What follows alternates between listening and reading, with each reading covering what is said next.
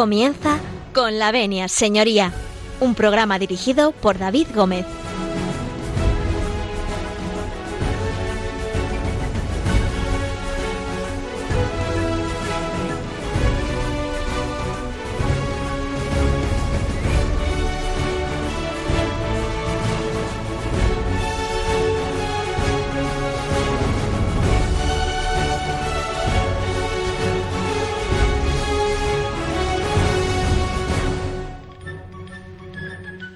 Señoras y señores, bienvenidos eh, un lunes más eh, con la Avenida Señoría, bienvenidos a Radio María, bienvenidos a su casa, a la casa de todos ustedes, esa casa que abre los lunes cada 15 días las puertas para que ustedes eh, tengan ese despacho de cabecera, ese consultorio jurídico que Radio María pone a disposición de todos sus oyentes.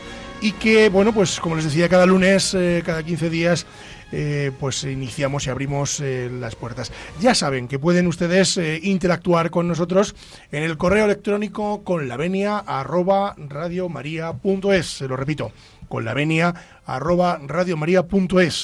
También pueden interactuar con nosotros en el contestador automático 91 153 85 70. Se lo repito, 91 153 85 70. A través de cualquiera de estos eh, medios, de cualquiera de estos cauces, pueden ustedes dirigir, pues no solo sus peticiones, sino también sus consultas. Pueden ustedes eh, consultarnos cualquier cuestión que estimen conveniente y que nosotros podamos eh, responder. Y como siempre les digo que si nos abren las puertas de sus casas, de sus domicilios, en fin, de sus coches, de sus cocinas, eh, de sus lugares de trabajo, de, de aquellos lugares donde ustedes escuchan eh, Radio María y desde donde escuchan con la venia señoría, pues nosotros, eh, con su permiso, comenzamos.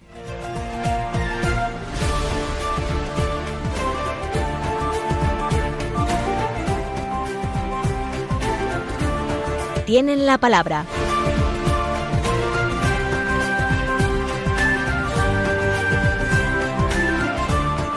Bueno, pues tiene la palabra, tiene la palabra tres, tres eh, magníficos eh, compañeros y abogados que hoy, en la mañana de hoy, pues han tenido a bien eh, venir a acompañarnos a estos micros de Con la Venia Señoría para, bueno, pues para hablar de, de muchas cosas, pero concretamente para hablar de la propiedad privada y de la propiedad intelectual. Algo bastante ligado. Y bueno, para ello, pues tenemos en la mañana de hoy eh, a la dama, la dama primero, ¿no? La dama primero, eh, María Martín. María Martín, muy buenos días, repetidora. Buen- buenos días, sí, repetidora. Bueno, pues eh, espero que estés cómoda aquí. Recuérdanos un poco quién es María Martín a nuestros oyentes. Bueno, pues soy abogada, estoy colegiada en el Ilustre Colegio de Abogados de Madrid, he sido opositora a carrera judicial y, bueno, estudié en Alcalá y, y trabajo en Madrid. Y trabaja en Madrid. Qué gran ciudad. José María Palmero, nada, no hace falta presentación porque ya, ya no sé, he perdido la cuenta. José María, buenos días. Buenos días a la audiencia, ante todo, agradeciendo su presencia auditiva en, en nuestro micrófono, en nuestra, en nuestra antena. Muchas gracias a ti, querido compañero David, y gracias, por supuesto, a mis compañeros que hoy están, mi compañera y mi compañero Víctor, que están acompañándonos en este programa tan interesante de Con la Venia, señoría. José María, te vamos a hacer fijo, ¿eh? Ah, Te vamos a hacer fijo en los micros de, de Con la Venia. Bueno, pues... eh. Víctor López, Víctor, consultor jurídico, muy buenos días. Buenos días. Desde Alcalá de Henares, nada más y nada menos, ¿no? Sí, Bueno, cuéntanos un poquito y recuérdanos, porque tú también eres repetidor, así que cuéntanos un poco quién es Víctor López, a qué se dedica y qué es lo que hace en Alcalá de Henares. pues soy consultor jurídico en Gómez González Abogados y en Alcalá, la verdad, que estudiante del máster de acceso a la abogacía. Vamos, que en breve abogado, en breve le tenemos, te tenemos togado en breve. Si Dios quiere, sí. Bueno, pues eh, como les decía a todos ustedes, eh, hoy vamos a hablar de, de, propiedad intelectual y de los delitos también contra la propiedad privada y la propiedad privada en general. Así que, bueno, pues si les parece y os parece a todos vosotros, a los tres, vamos a hacer un alto en el camino para, para abrir luego nuestro caso de hoy, nuestro caso del día. Y yo he traído a Diana Fuentes. Eh, vamos a escuchar un poquito a Diana Fuentes. Y a la vuelta, no se marchen ustedes, porque el programa promete, vamos a hablar de propiedad privada, propiedad intelectual, con José María Palmero, con Víctor López y con María Martín.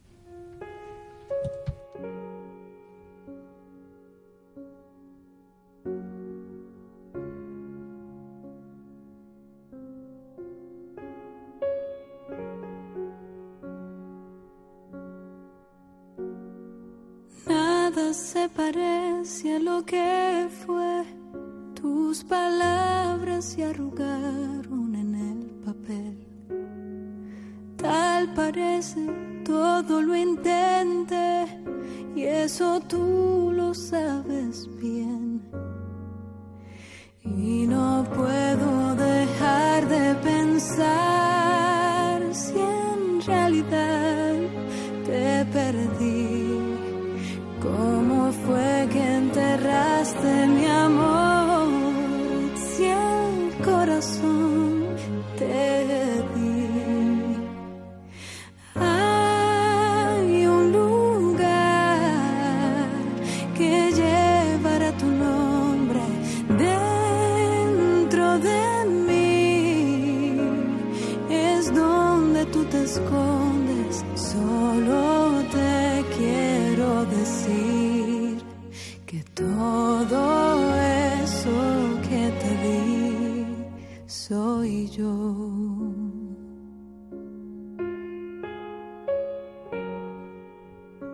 Están escuchando con la venia, señoría.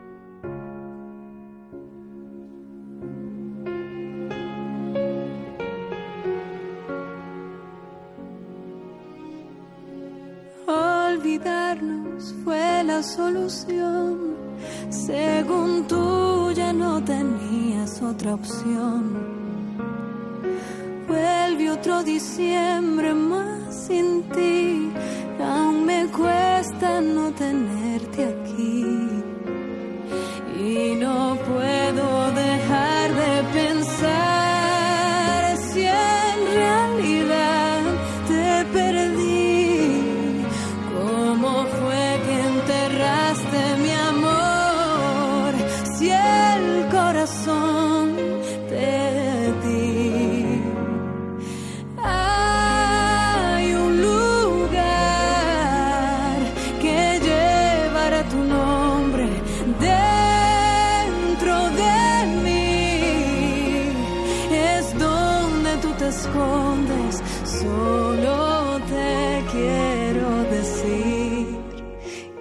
que todo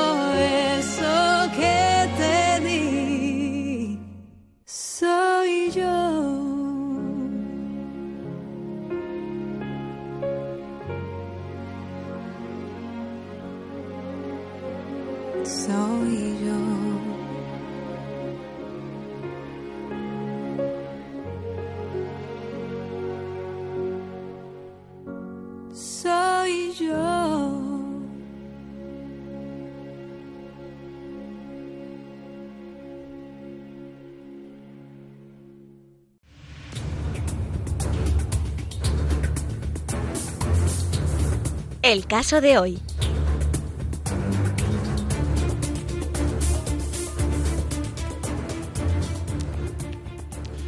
Bueno, regresamos después de escuchar a Diana Fuentes. eh, regresamos, les recuerdo que estamos con José María Palmero, abogado, con Víctor López, consultor jurídico, y con María Martín, abogada, y que íbamos a empezar a hablar el programa de hoy. Lo titulábamos, eh, bueno, pues propiedad eh, privada y propiedad intelectual.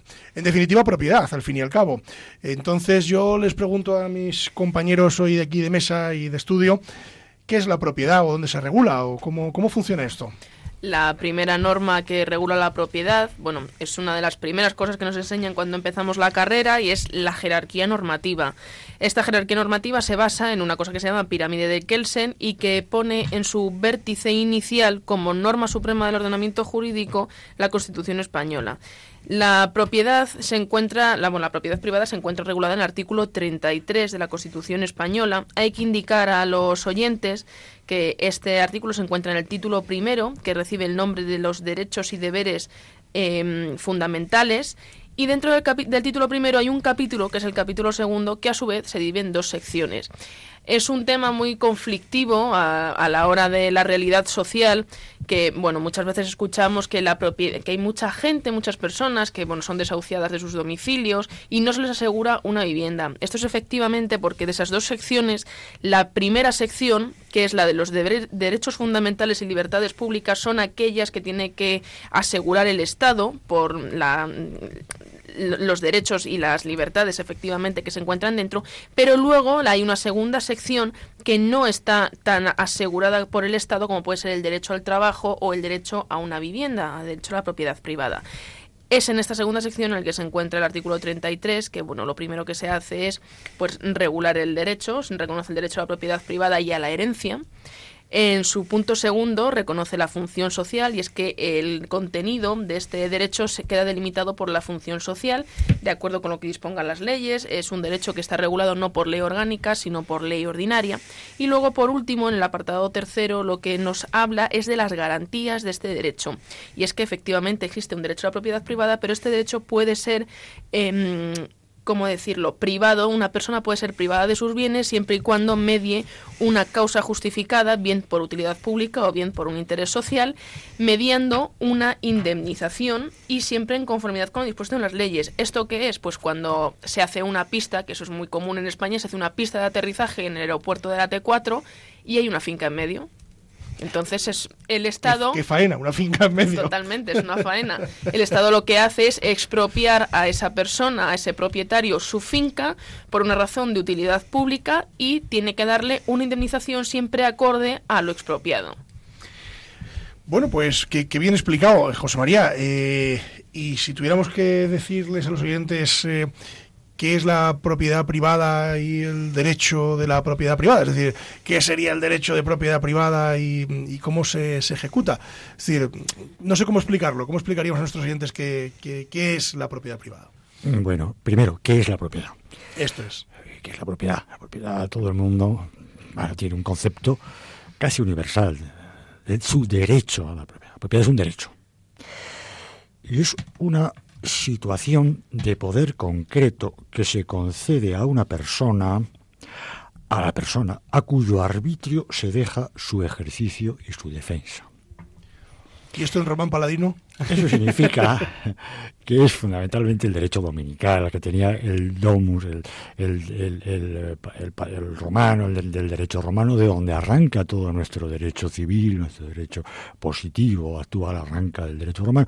Bueno, pues es el, derecho, la facultad, la situación de poder concreto que tiene eh, el dominus, pues el derecho dominical, pues del dominus, del dominus del padre de familia, en principio, actualmente cualquier persona mayor de edad, es sujeto, incluso menor de edad, es un sujeto activo de derechos, pero el derecho a la propiedad en concreto puede ser una propiedad material o una propiedad inmaterial. La propiedad material la conocemos todos, la conoce todo el mundo. La propiedad material es el derecho que tengo a disfrutar y a proteger y a defender mi casa, mi finca, mi ganado, mis bienes materiales. Eh, mm, y luego hay una propiedad, esa es conocida, otra propiedad que es más espiritual, más inmaterial, que es la menos conocida, la más protegida, porque es la más débil precisamente, que es la propiedad intelectual.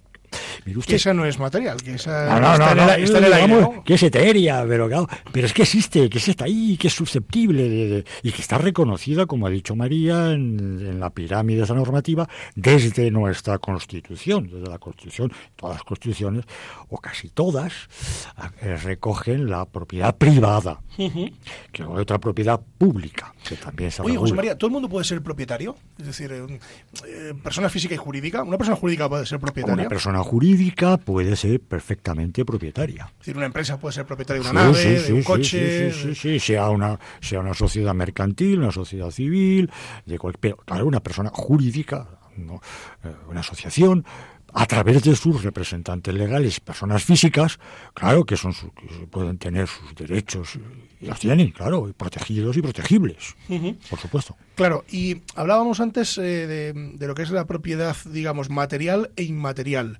Es decir, y estamos haciendo esa diferencia. Vamos a seguir por esa línea. Eh, ¿Qué es la propiedad material, así resumidamente hablando, y qué es la propiedad inmaterial?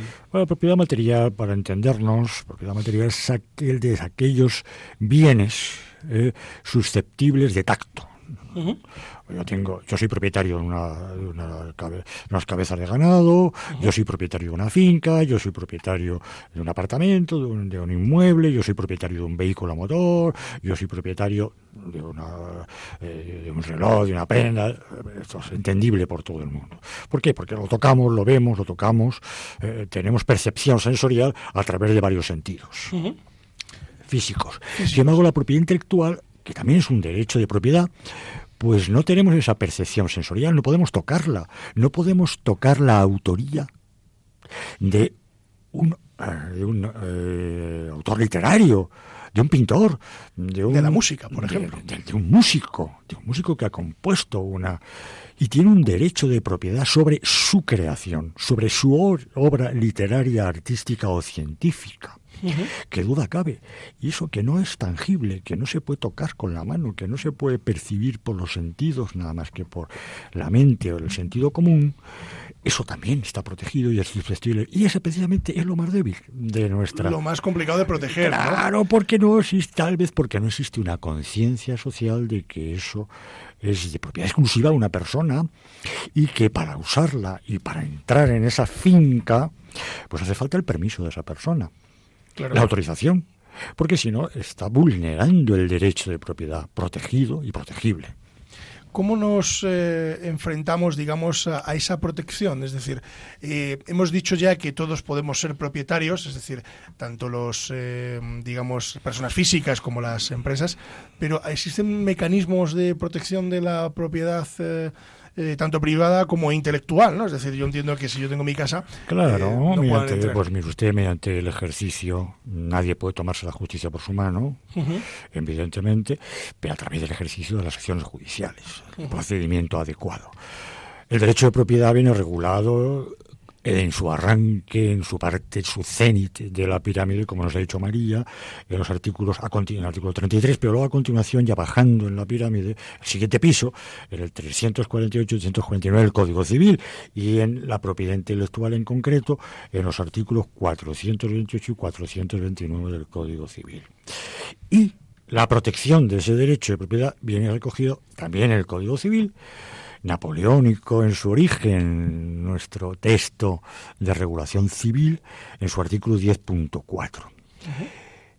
En su aspecto civil y en el aspecto penal, porque tiene una doble vía la protección de la propiedad esa tan inmaterial, intelectual, tan etérea, tan susceptible de, de vulneración, de choque, en los artículos 270 y siguientes del Código Penal. Ahí ya te encontramos la protección penal.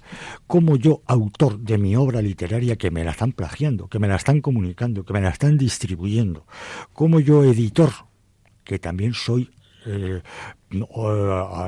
víctima o puedo ser víctima de que me están editando libros o me están plagiando, como yo, autor de una tesis doctoral, puedo proteger mi obra moral mi paternidad moral sobre, pues, mediante el procedimiento penal, en primer lugar, procedimiento eh, civil, en segundo, y procedimiento administrativo, también, como luego veremos, en el caso de propiedad intelectual del audiovisual y obras, obras musicales. Víctor, ¿tienes alguna pregunta por ahí, en el tintero? Sí, eh, José María, el derecho de propiedad eh, intelectual o el derecho a la propiedad privada es un derecho absoluto o tiene límites?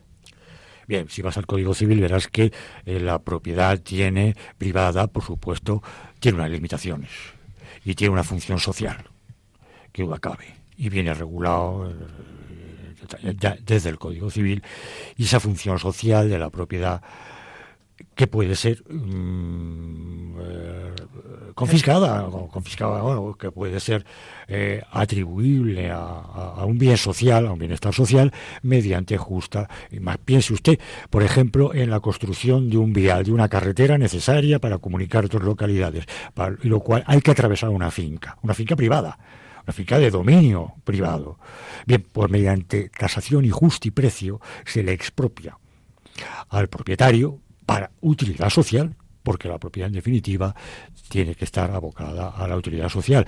Y aquí hay un río de valoraciones, entramos en la moral, de lo ético, de lo, de lo estético, de si eh, debe ser repartido, debe ser distribuido. vamos a dejarlo así de momento. Pero sí, efectivamente tiene una función social. Hablamos de la función social que nos ha comentado antes mi compañera María, eh, consagrada en el artículo 33 de la Constitución. Efectivamente, pero hay que decirle, a, repito, hay que decirle a los oyentes que es una función social, que efectivamente todo el mundo tiene derecho a la propiedad privada pero no es algo que va a asegurar el Estado. De ahí las mayores dificultades que hay en este momento, después del periodo de crisis que hemos vivido en España, en el que hay mucha gente pues que ha perdido su vivienda, hay gente que vive en la calle y que efectivamente no se le puede asegurar una propiedad privada como tal, como puede ser el derecho a la vivienda. Bueno, queda dicho, Víctor. Es más, además, el artículo 128 de la Constitución establece pues que toda la riqueza del país en sus distintas formas y sea cual fuera su titularidad está subordinada al interés general. Así que esto también supondría un límite a la propiedad privada que hemos hablado antes. José María, ¿supondría un límite? No, no se, no se puede decir. Lo que pasa es que hay un mecanismo y hay un procedimiento legal para bueno, pues por ejemplo, para la expropiación, para la eh, forzosa de una, antes lo es más típico es todo o parte de una finca por la que tiene que atravesar una carretera, un trasvase eh, hidrográfico. Eh, pero como utilidad social se valora, se indemniza al, propietario, justo propietario, pero indudablemente se le priva de esa parte de su propiedad privada por ley y mediante un sistema que está regulado por ley para llevar a cabo tal tal, tal eh, falta de privatización y pasar a dominio público. Yo tengo un, tengo un ejemplo. Tengo un ejemplo en Pedro Bernardo, concretamente. Hemos hecho ahora, el ayuntamiento ha hecho la depuradora residual de aguas residuales y han, bueno, pues, eh, han ido expropiando a todos los claro, propietarios claro, donde pasaba la tubería, por así decirlo. no es una carretera ni es un aeropuerto, es una tubería, pero mediante un procedimiento administrativo inicialmente en el que hay una valoración, una tasación siempre menor al precio de mercado que acabe si van a expropiarme una parte de mi finca, para, pero siempre en base a una utilidad pública de crédito. Entiendo que, que, habrá un justiprecio, ¿no? Habrá un justiprecio. justiprecio, se llama justiprecio, que la verdad es que no tiene nada de justi. no tiene, pero sí de precio, de precio y a la baja. De precio, a la baja siempre, claro. Normalmente. Víctor. Y si el particular no está de acuerdo o al expropiado no está de acuerdo con ese justiprecio, ¿hay algún modo de recurrir? tiene la vía administrativa como procedimiento contencioso administrativo y después y después acudir al contencioso administrativo, a los tribunales de los contenciosos administrativos y los recursos pertinentes eh, en las diferentes instancias, claro que en definitiva será el Tribunal Supremo, la, la, sala, tercera, sala tercera del Tribunal Supremo, el contencioso administrativo, la que va a dilucidar eh, si eh, tiene la razón o no. Entiendo, José María, que mm, te puedes oponer o no a la expropiación, o sea, el precio más que la expropiación, ¿no? Porque la expropiación, como sea de interés general, normalmente siempre será difícil, ¿no? Normalmente siempre, al final, la mecánica judicial está en, la, en el justiprecio, lo que se me está concediendo a mí por para, para esa propia expropiación, para privarme de esa parte de mi propiedad. Claro, en definitiva, es una cuestión de precio. Bueno, nos estamos centrando casi todo en lo que nos ha dicho José María de los mm, bienes materiales, pero también es verdad que en esos bienes inmateriales, los bienes inmateriales como pueden ser una patente, una marca, un símbolo, una imagen, la frase que el director del programa dice siempre que se acaba. Bueno, pero no la tengo patentada. Casi, pero estamos casi para patentarla. También. Eh, Aunque es decir que es mía, ¿eh? Pues si entonces habrá que patentarla. Si la dice alguien por ahí, eh, que sepan ustedes que, la frase es mía. Pues estos bienes, estos bienes que son inmateriales también tienen que estar registrados para que ninguna persona, pues como en este caso con la frase de David, pueda hacer uso de ella y atribuírsela menospreciando y menoscabando los derechos de aquella persona pues que lo ha creado como, como tal. Entonces, eh, José María, ¿dónde se encuentran registradas estas, estos bienes inmateriales? Los bienes inmateriales, tanto la propiedad industrial como la propiedad intelectual, eh, tienen los requisitos. En el caso de la propiedad industrial, industrial tiene una protección penal, ambas tienen, propiedades tienen una protección penal, que duda cabe, y administrativa y civil. Pero en el caso de la mm, protección industrial, requiere para su que sea un derecho constitutivo y constituyente que esté inscrita en un registro y con unas reglas para inscribir en el registro de la propiedad industrial. y el pago de un canon o de una tasa. Sin embargo, aquí la diferencia con la propiedad intelectual, aquí ya no se requiere. La ley de propiedad intelectual, que es la que minuciosamente regula a los autores literarios, a los autores musicales, a los productores audiovisuales, a los productores de música. aquí ya no se requiere para que nazca el derecho a la protección, no, es decir, no es requisito constitutivo del derecho el registro, en ningún registro. Se pueden escribir. Yo escribo un libro, yo eh, edito una canción y para que el derecho me proteja no requiere necesariamente, como en la propiedad industrial, un logo, una marca, allí sí que está registrada, aquí no, la propiedad intelectual no se requiere, por el mero hecho, dice la eh, el artículo primero, los primeros artículos de la ley de propiedad intelectual, que por el mero hecho de la creación de una obra literaria, artística o científica, ya la ley me está protegiendo. Y en aquellos casos en los que, por ejemplo, yo escribo un libro y Víctor hace uso de él en su nombre, ¿qué pasaría? Pues tienes varias vías, las tres vías de protección de ese derecho inmaterial tan sensible. Tienes, eh, hace uso de él, ¿en qué sentido? ¿Que está copiando? Efectivamente. Un plagio, lo que llamamos un plagio. Lo que llamamos un plagio. El primer, eh, el primer mm, verbo integrante del tipo penal del artículo 270 dice plagio, habla del plagio plagio es la reproducción total eh, o parcial de una obra artística, literaria, sobre todo literaria, porque una obra visual difícil es el plagio, pero sí era una obra literaria eh, en la que está usando una persona la obra, la creación artística de otro y está firmándola y está con su nombre, es decir, está, está dándole su paternidad. Este niño es mío, esta niña es mía. No, mire usted, la obra está protegida porque su autor y no solamente porque esté inscrita en el registro, que no es necesario, que no es constitutivo eh, el derecho para el nacimiento del derecho, sino que puede estar eh, simplemente que sea notorio que efectivamente esta persona y, acreditarlo. Claro que es un plagio. Pero es que incluso también el segundo verbo nuclear del elemento integrante del tipo del 270 del Código Penal nos habla de que comunicación pública, distribución, no solamente el plagio, parece que ya se nos va la al plagio. He copiado he hecho copia-pega y me he atribuido yo la paternidad. Pero que también la comunicación pública de mi obra, de mi canción, que la subo, o que la mm, pongo en una discoteca, o que la pongo en una, en una sala de reuniones o en una boda, y estoy reproduciendo esa música que es mía y que no se me ha pedido autorización para reproducirla públicamente, estoy cometiendo una infracción. Claro que está se está cometiendo una infracción, por supuesto. Infracción que tiene una triple protección, administrativa, civil o penal. Que duda cabe que muchas veces se acuda, gran parte de las veces se acude a la vía penal porque es más expedita, porque es más enérgica. Pero que sí, que existe esa infracción y que tiene una protección. También está protegido, entiendo, por ejemplo, eh, hablábamos de música y eh, bueno, pues a nadie se le escapa que durante el verano en nuestros pueblos, eh, en nuestras ciudades, hay muchas verbenas, por así decirlo, ¿no? Claro. Y esas orquestas tocan canciones eh, de artistas. Claro, claro. Si yo me digo que, no sé, se me, a la mente se me viene mi amigo y, antiguo compañero Paco Pastor de Fórmula 5, cuando todos los veranos. Claro, cuando todos los veranos esas canciones que le exige, que siguen siendo el, eh, eh, el pop español eh, de aquella época, los años 70, 60, 70, y se reproducen públicamente. Hombre, si yo digo, si yo digo, no, esta Eva María se fue...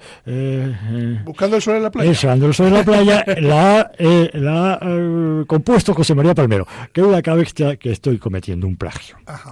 Y por tanto una infracción jurídico Pero yo no voy a decir José María Palmero ha escrito Eva María se fue, ah, porque todo el mundo sabe que, de quién es. De quién es, efectivamente. el autor. Es como el musical. Como, cualquier otro tipo de canción, ¿no? Que, Bien, claro, por supuesto.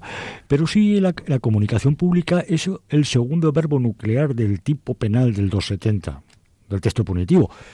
Y, claro, porque estoy reproduciendo, hasta tengo que pedir permiso a Paco, oye, eh, Paco Pastor, a través de su eh, entidad gestora de derechos de propiedad intelectual, que en este caso sería SGAE, la Sociedad General de Autores y Editores, eh, bien, pues tendría que pedir permiso. Voy a hacer dos eh, y pagar y pagar un, un, precio, un justiprecio, unas tasas por el hecho de que yo estoy comunicando públicamente, explotando comercialmente una obra que es de Paco Pastor. Claro, y eso tiene que, comunicarse. Oye, hacemos un pequeño alto en el camino. Vamos a hacer un pequeño alto en el camino y les vamos a dejar con David Bisbal, pero no se marchen porque como ven, eh, la tertulia de hoy está siendo, eh, la verdad que muy enriquecedora. Y a la vuelta vamos a seguir hablando de propiedad, de propiedad intelectual, con José María Palmero, con Víctor López y con María Martín. No se marchen.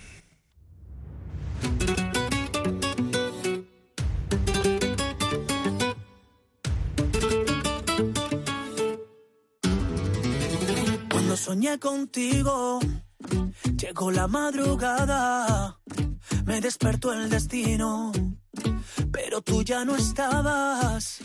Cuando soñé contigo, te llamo y no respondes, tanto que te persigo y tanto que tú escondes. ¿Qué tengo que hacer para que vuelvas? ¿Qué tengo que hacer para que vuelvas? Tienes que saber que me arrepiento para que la vida me devuelvas.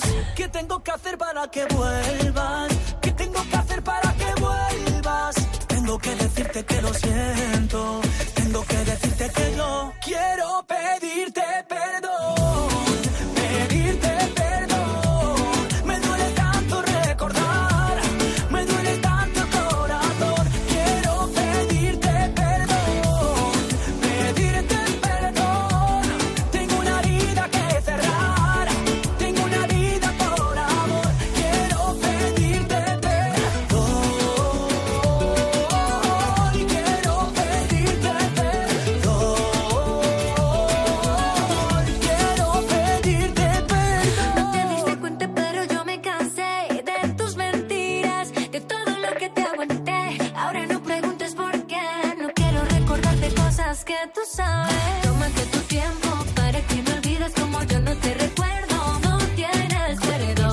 Escuchando con la venia, señoría.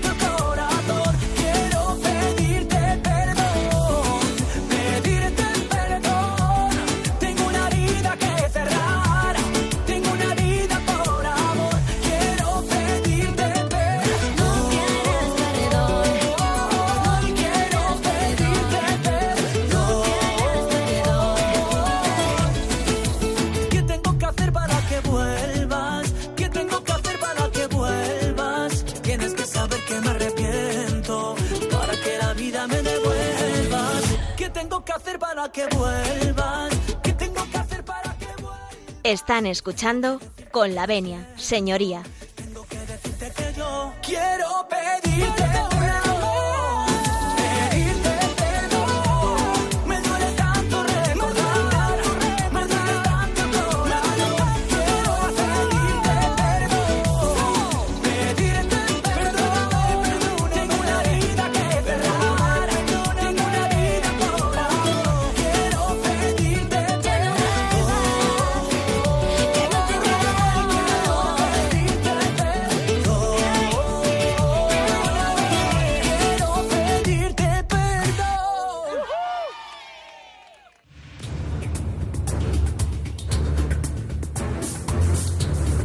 El caso de hoy.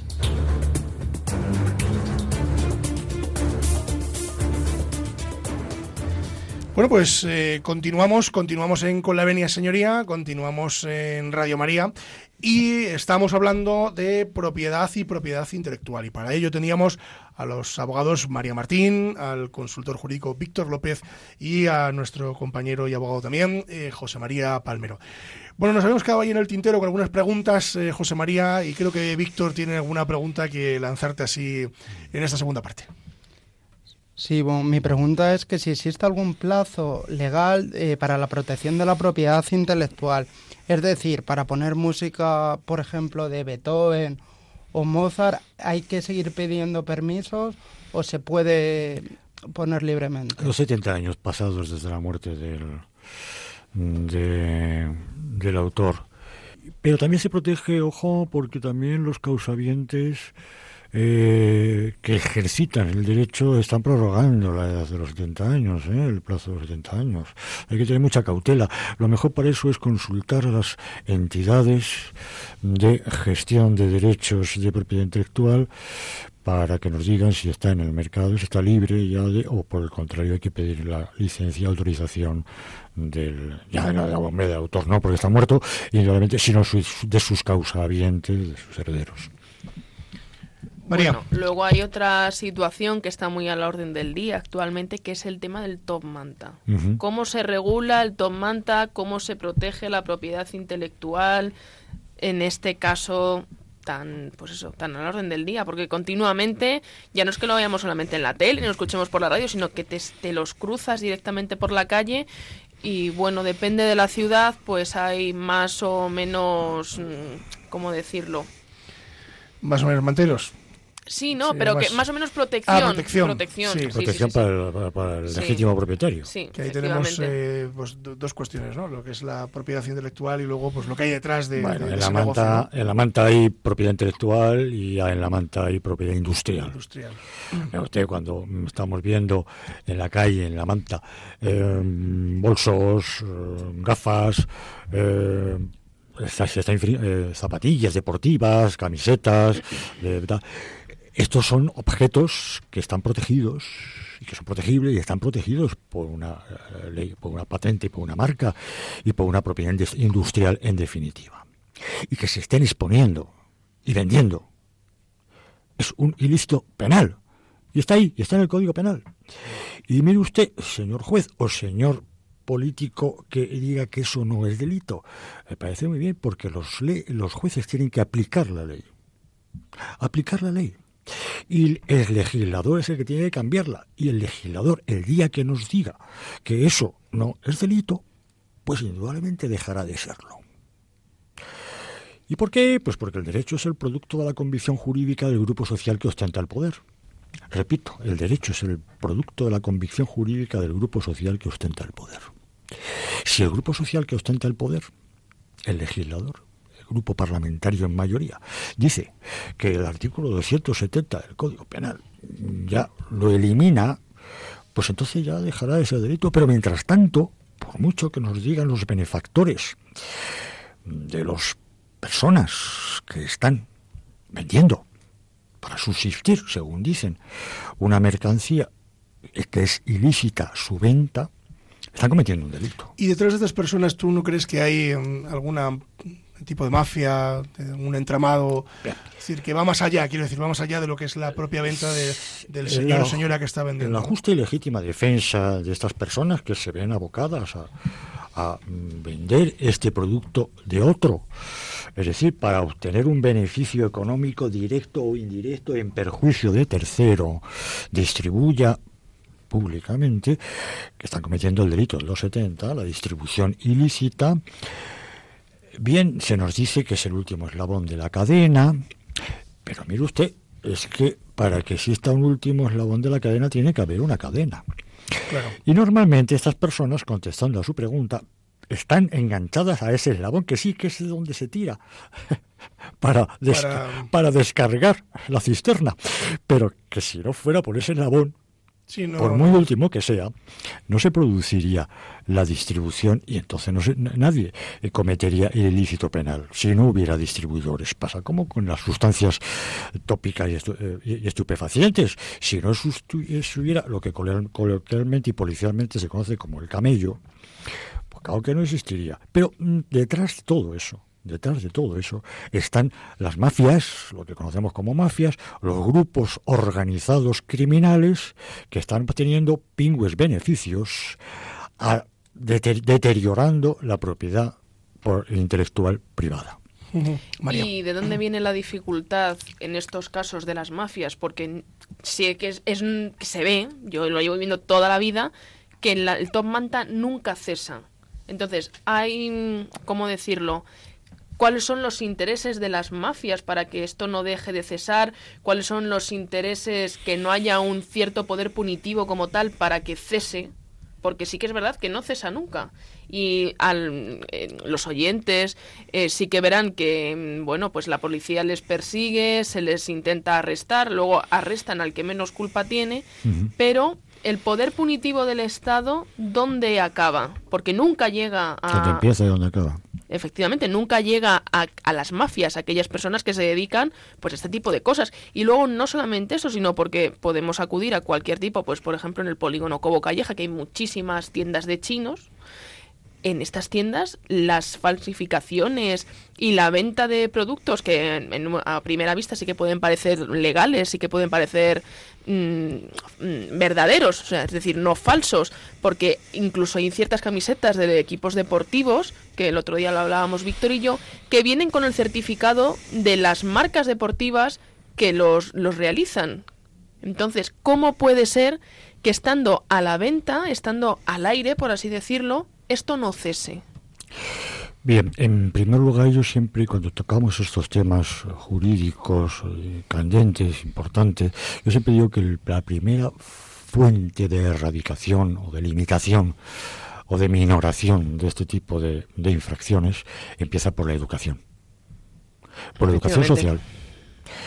Cuando al niño le empecemos a, mm, a, a conculcar y a, y a hacerle ver que hay que respetar al prójimo y que hay que respetar en concreto la propiedad privada del otro, que junto con los derechos fundamentales existen unas obligaciones fundamentales que parece que nadie observa y todo el mundo requiere su derecho fundamental a la libre expresión, a la tutela judicial efectiva. Oiga, y mis obligaciones y sus obligaciones parece que no existen. El menor tiene que empezar desde la época escolar a, a, prote a, a, saber proteger que, es de otro a ser solidario y entregar lo suyo para participar en sus juegos, pero también a respetar aquello y a pedir permiso para utilizar aquello que es de otro. Esto en abstracto y en genérico. ¿Cómo se combaten las mafias? Pues indudablemente en la propiedad industrial hay ha, se ha trabajado mucho y también en la propiedad intelectual Pasa que el, del, el delito siempre va por delante de, de, la policía, el delincuente siempre va por delante sí. de la policía. Unos pasos más adelante. El ejemplo que se sí. pone es cuando ya a la policía se le dota por fin de un arma de fuego automática o semiautomática, el delincuente ya tiene una ametralladora. Efectivamente. Cuando a la policía sí. se le dota de una embarcación que mmm, navega a 20 nudos, ay, por fin tenemos una embarcación para perseguir los alijos y navega, por fin navegamos a 20 nudos con levante, intenso, fuerza. Bien, pues ya los narcotraficantes están navegando a 40. Siempre va la legalidad un paso por detrás por del detrás, delito. Lamentablemente. Pero no por eso debemos de dejar de perseguir este tipo de conductas, unas graves, otras gravísimas. Y se han hecho operaciones, efectivamente, como os indicabas anteriormente, en, el, en, ese polígono que has mencionado, pues se hacen operaciones, se debaten. ¿Y ahí por qué? Pues porque, y controlando fronteras. Controlando fronteras porque vienen artículos falsificados, falsificados de fuera de nuestras fronteras. No voy a decir de dónde, aquí, pero vienen de fuera de nuestras fronteras. Otros se reproducen ilícitamente acá en España, como el caso de propiedad intelectual, pues se han hecho operaciones importantísimas en laboratorios clandestinos de duplicación de CDs de música y de DVDs de, de películas. Ahora ya eso ha cesado. Si, si vas por la manta, eh, las principales vías de nuestras principales capitales españolas, verás que ya no hay música ni películas en la manta. No, es curioso, eso es verdad. Es claro, verdad. Hay, sigue habiendo, hay, hay menos, hay sigue menos. habiendo bolsos, zapatillas, gafas, perfumes, etcétera, etcétera, propiedad industrial. Pero no, ¿por qué? Pues por una elemental, la respuesta la tenemos rápida, porque ahora esa distribución ilícita la tenemos en las descargas de, de Internet. Efectivamente, se realiza por Internet. Por Internet. Y donde hay que atacar ahora para o proteger el derecho Pero a la Fíjate qué complicado, ¿no? Para claro, atacar ahí, ¿no? Claro, es a y por eso se creó la sección segunda del Ministerio de Cultura, de Propiedad Intelectual, la sección segunda, la primera es administrativa, la segunda es de protección claro, con su debate ahora, porque ahora resulta que el legislador ha decidido que ya no requiere para entrar en, en domicilio, entrar en registro en un estudio, en un estudio donde se está divulgando, o una página web ilícita donde hay multitud de descargas de obras protegidas, entonces ya mm, dice el legislador que ya no hace falta la autorización judicial para porque, porque simplemente la autoridad administrativa Es suficiente. es suficiente para entrar en claro, bien, eh, tiene también su debate y tiene también su elemento espinoso. Eh, ¿Qué recomendación le daríamos eh, a nuestros oyentes para proteger de alguna manera, bueno, tanto la propiedad privada, entiendo que poniendo medidas como alarmas, etcétera, etcétera, eh, como la propiedad industrial e intelectual? ¿Qué, qué- qué podríamos hacer? Hombre, la propiedad material. Es más fácil, ¿no? Ya lo, sabe- ya lo sabemos, alarmas, cerrojos, cadenas. Exactamente. Ay, Podemos vallar la finca, etcétera. Claro, claro, claro. Eh, seguridad privada, etcétera, etcétera. Ah, lo peliagudo está en proteger La propiedad por claro, la propiedad intelectual, porque los sistemas, incluso los sistemas anticopia, resulta que se que se craque- que se, que se rompen, que- que se hackean y se craquean, ¿no? Para reproducir y hacer copias ilícitas y distribuirlas y vender sacar producto del trabajo de otro. Mm, eh, es importante, voy a insistir en que eh, concienciar, concienciar a la sociedad de que comprar en la manta artículos falsificados, pues primero se está cometiendo, es el quien compra no comete una infracción jurídico penal porque no está tipificada, eso es elemental, Eh, no, no comete una infracción, pero está cometiendo una- un acto incívico, totalmente incívico. Y, contribuyendo a, a que siga Exactamente, y alimentando y alimentando la, la mafia y alimentando el negocio ilícito de otros que son los que obtienen el beneficio. Y además contribuyendo a eso y además generándose una falta de garantía, porque, hombre, sí, el bolso de, de una determinada marca, que no voy a decir aquí, pues me ha costado una cuarta parte, una décima parte. como el que se quiere comprar María. Sí, más, más o menos ese, pero yo estoy ahorrando para comprarme el bueno, de verdad. Pues Pero bueno, de verdad. que sepa, que sepa esa persona, que sepa esa persona que bueno, que, que asume un riesgo de la falsificación porque las costuras se le van ahí, los remaches se van a tal, y que el material empleado no es el que. Efectivamente, se va a pensar que huele a piel y lo que huele es a plástico. Víctor, Pero yo creo que además del factor educativo, o sea, eh, jurídicamente también la propiedad industrial es necesario registrarlo y la propiedad intelectual, yo creo que a efectos de mayor seguridad eh, jurídica, que también se registrase. Yo esa sería mi recomendación. Como decía antes, la propiedad industrial requiere el registro, la inscripción en el registro. Lo requiere. Además que tiene, un, que tiene un plazo de caducidad y tiene un pago de unas tasas. La propiedad intelectual no. Yo escribo un libro y para que la ley me proteja no me hace falta. Yo escribo una canción y para que yo haga una, eh, eh, una interpretación artística en una película, en una obra de teatro, también estoy como autor protegido de, mis derechos, de mis legítimos derechos.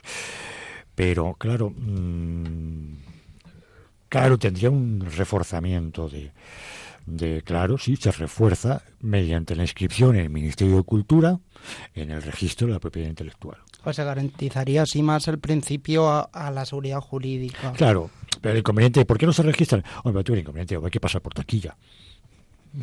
claro, ahí está, ¿no? Que, que también hay que pagar por registrar. Eh, exacto, hay que Entonces, pagar las tasas Pero, pero yo creo que en ciertas cuestiones merece la pena pagar esas tasas para estar de- Eso ya protegido lo, y sobre lo todo valora, lo valora el, dom- el dominus, eh, quién es el que paga, ¿no? el derecho, que tiene el derecho a la propiedad. Víctor, ¿alguna cosilla más? Eh, no. Se te ha quedado ahí en nada, todo, todo correcto, todo meridianamente claro, como se suele decir, ¿no? Que no vamos, no vamos, hemos eh, llegado al final. Eh, me he quedado sin tiempo, eh, nos están pidiendo ya paso el resto de programas, así que daros las gracias a los tres. José María, muchas gracias por tu buen saber y entender. Empiezo por ti, porque eres el experto en estas lides, así que gracias por estar otro día más con los oyentes de Radio María. A ti siempre por tu invitación. Si yo te digo ven, lo dejas todo, como de costumbre. Casi todo. Casi todo. Menos a mi nieta. Venga, hecho, hecho. Víctor López, muchas gracias. Gracias a ti por la invitación. Te vuelves, ya es la segunda. Ahora una, dicen que no hay dos sin tres. Sí, me gustaría. Aunque pocos saben ustedes que ya vino en otro programa, pero no habló, estuvo por aquí con nosotros acompañándonos y viéndolo. viéndolo. Puso la música. Puso la Eso sí, es verdad, puso la música, es cierto. Con buen criterio. María Martín, Muchas gracias por la invitación. Volveré. volverás seguro, Sí. Pero volverás conmigo también, ¿no? Bueno, depende. De cómo me porté, ¿no? Efectivamente. A todos ustedes, muchísimas gracias. Nos tenemos que marchar. Les dejamos eh, en buenas manos con la sintonía de Radio María y con los eh, programas que a continuación vienen. Ya saben, Revista Diocesana y después eh, los informativos. Bueno, como de costumbre, les hago alguna pequeña recomendación. Es que tomen nota de nuestro contacto. A través del correo electrónico nos pueden ustedes mandar aquellas cuestiones que ustedes estimen conveniente. Y bueno, pues entre ellas, eh, pues peticiones de programas, consultas, etcétera, etcétera. Vayan a por ese bolígrafo eh, que les voy a dar el correo electrónico. Tomen buena nota. Con la venia arroba radiomaria.es. Se lo repito. Con la venia arroba radiomaria.es. También a través del contestador automático, ya saben que contestamos a los mensajes que ustedes nos manden, que es el 91 153 85 70. 91 153 85 70. También a través de la página web de Radio María, www.radiomaria.es, eh, también pueden hacernos llegar esas peticiones. Y luego les digo también la dirección postal, que luego me regañan, que es eh, la avenida o paseo, avenida o paseo de Lanceros, número 2, aquí en Madrid. Bien, como ven, a través de cualquier eh, medio pueden ustedes eh, ponerse en contacto con nosotros. Nosotros nos despedimos, no sin antes decirles que la justicia, si es justa, es doblemente justicia. Buenos días.